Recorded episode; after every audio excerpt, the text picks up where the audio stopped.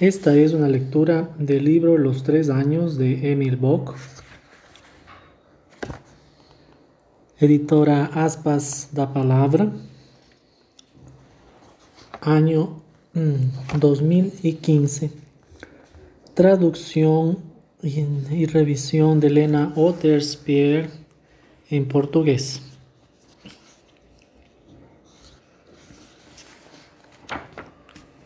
Miércoles Santo. El silencio de la Semana Santa comienza en realidad a partir de su día central,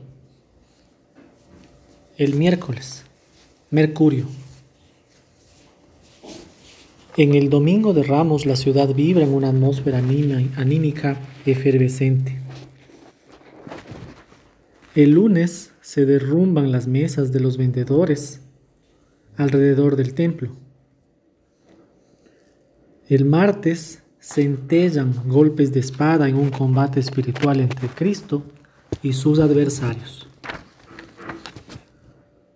A partir de la segunda mitad de la semana, el silencio comienza a revelar su misterio, aunque sea un, un silencio que rodea la cena del jueves santos la muerte de Cristo en la cruz y su sepultamiento es simultáneamente una manifestación del drama cósmico. Pensemos apenas en el gran estremecimiento que, el viernes, se irrumpe desde las profundidades de la tierra. En la primera mitad de la semana, Cristo se entrelazó con el ruidoso movimiento de los acontecimientos exteriores. En la segunda mitad de ella, Cristo se retira para una esfera más íntima. De manera significativa, el miércoles, Mercurio, Midbok, forma su nombre por estar en el medio de la semana. En otras lenguas es denominado a partir de la influencia planetaria y se le denomina el día de Mercurio. Lo que está en continuo movimiento sitúase entre los días de menor quietud y los días donde crece el silencio del misterio de Cristo. Al atardecer del miércoles, Así como en los días precedentes, Cristo abandona el murmullo de la ciudad para retirarse a Betania, situada al otro lado del monte de los olivos. Pero ahora, el día central, el día del equilibrio, la cena apenas adquiere un significado particular. Permanece ahí cercado por aquellos con quien está unido de forma muy especial los amigos le preparan una cena. Los días anteriores también tuvieron otras cenas, pero en este día el ambiente parece inundado de una claridad que anuncia lo que será celebrado el día siguiente. La atmósfera alrededor de los comensales está impregnada del presentimiento de la cena del jueves santo. Betania un lugar silencioso había sido poco antes el escenario en donde ocurrió el hecho que señaló el combate, la resurrección de Lázaro. Lázaro es uno de los invitados a esta cena. Los evangelios nos dicen que en la tarde siguiente será Él quien se recostará sobre el corazón de Cristo. Entre todos los invitados a la cena, Él es el más próximo a Cristo. En la mesa hay dos mujeres que en el Evangelio de Juan son las hermanas de Lázaro, Marta y María Magdalena. Es por destino que ambas fueron conducidas a ese círculo, conectadas por el Espíritu más que por la sangre. Cada uno de ellos tres había experimentado un acontecimiento en su vida que les transformó profundamente. Para Lázaro fue, fue el, despertar para la vida de su sepulcro rocoso, el grande nacimiento del Espíritu, Joanino, el vuelo de la águila en las alturas. Para María Magdalena fue un acontecimiento anterior que el Evangelio así denomina la expulsión de los demonios. Ella fue curada de una posesión trágica y fatal. Su alma fue liberada y purificada. Marta también experimentó un acontecimiento. De acuerdo a las antiguas tradiciones cristianas, la cura de una hemorragia por destino, ella padecía de una debilidad que incapacitaba su cuerpo físico de retener sus fuerzas. A través del encuentro con aquel que la había sanado, penetraran en su corporalidad fuerzas formativas capaces de sustentarlo. De la misma manera, el alma de María Magdalena fue compenetrada de una quietud interior plena de paz. Fue por las curas del espíritu, del alma y del cuerpo que los tres hermanos de Betania se convirtieron en íntimos amigos de Cristo. El primer hecho que tradicionalmente caracteriza al miércoles santo es el gesto de María. Ella unge los pies de Cristo con aceite de nardo muy valioso, secándolos con sus cabellos. El Evangelio de Juan dice que toda la casa se llenó de aroma de esta ofrenda. Un año o un año y medio antes, María Magdalena ya había realizado un gesto similar después de su encuentro con Cristo, que la había rescatado y liberado. También como relata el Evangelio de Lucas 7:38, María había demostrado espontáneamente su inmensa gratitud al Cristo ungiéndole los pies y secándolos con sus cabellos. El Evangelio de Juan 11:2 en la introducción al relato de la resurrección de Lázaro, hace alusión a esta cena.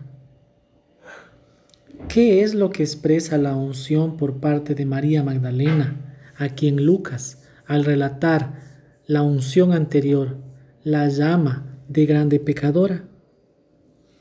Ella puede haber sido, tal como se indica en las tradiciones antiguas, una prostituta posesa por los demonios en la villa mundana de Tiberiades, perto de su ciudad natal, Magdala. La unción es el acto sacramental por excelencia. El alma de María Magdalena se eleva a un nivel de un acto sacramental. A pesar de eso, incomodados, los incomodados presentes consideran este acto como insensato. Cristo relata sobre ese acto como un sacramento de la muerte, una extrema unción. Por ocasión de la primera unción, Cristo había dicho, cállense, ella amó mucho y mucho le será perdonado. Nosotros presentimos que María Magdalena pudo transformar sus fuerzas naturales de amor, que habían sido descarriladas y adulteradas en fuerzas de devoción, en intenso sentimiento religioso y en capacidad de ofrenda sacramental.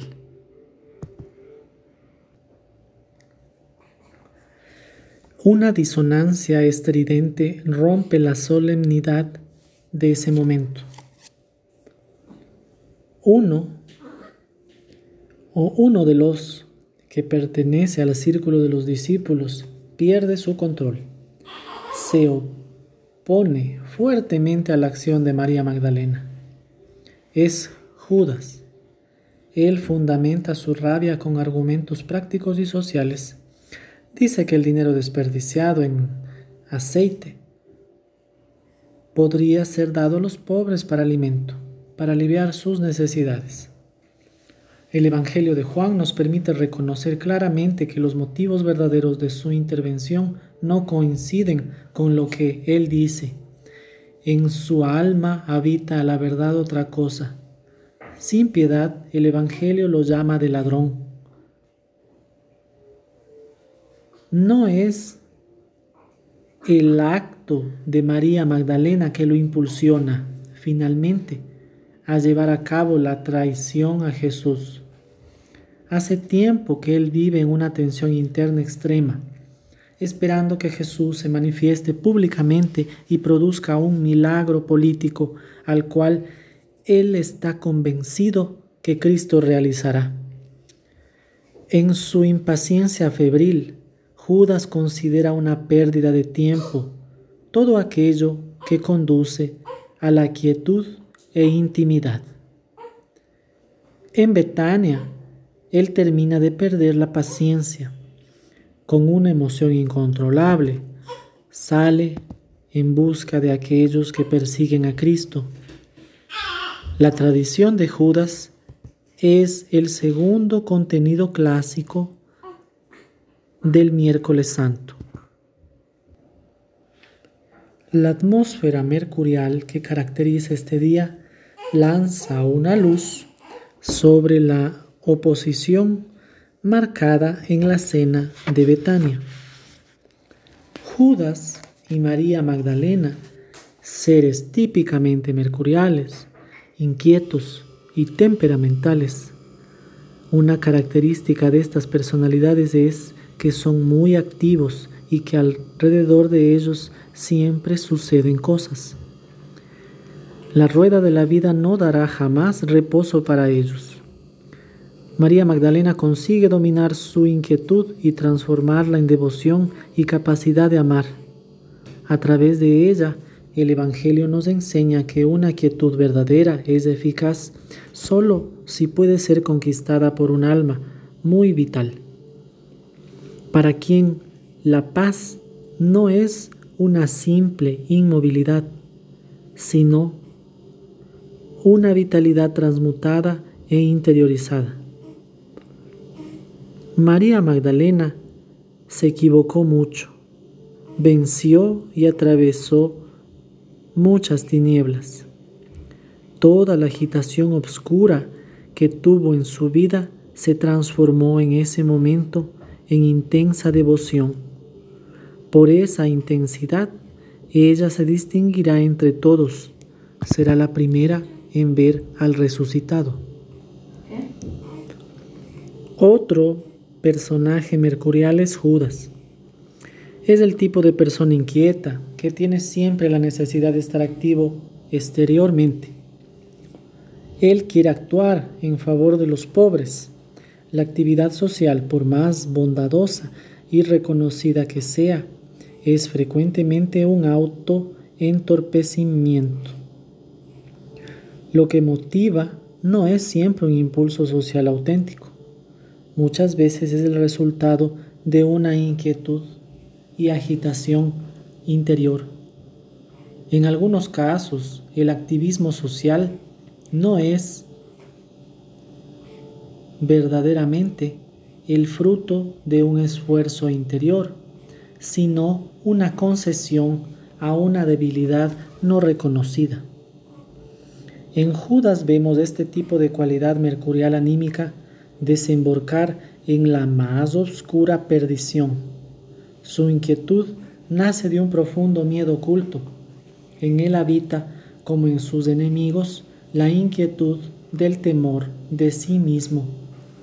Esa inquietud lo lleva a entregar a Cristo. En tal estado anímico, el ser humano no puede hacer surgir la veneración y en especial no puede amar. Un, un ser inquieto no tiene la capacidad de amar. El amor solo es posible si el alma conquistó la fuerza de la paz. En María Magdalena y Judas vemos dos caminos que se separan como en una cruz. Un camino lleva a la plenitud de la intimidad con Cristo y el otro para el abismo de la locura, la tragedia del suicidio. Marta, la otra hermana de Lázaro, representa una especie de transición entre Judas y María Magdalena. No es en vano que el Evangelio de Lucas 10, 38 al 42 señala un hecho anterior, la historia de Marta y de María. Marta es la activa, la que no descansa. No puede quedar sin hacer alguna tarea. Podemos ver en ella su dedicación servicial, pero también observar que la inquietud de la cual fue sanado su cuerpo persiste aún en lo anímico. María, que escucha con veneración, es designada a escoger la mejor parte.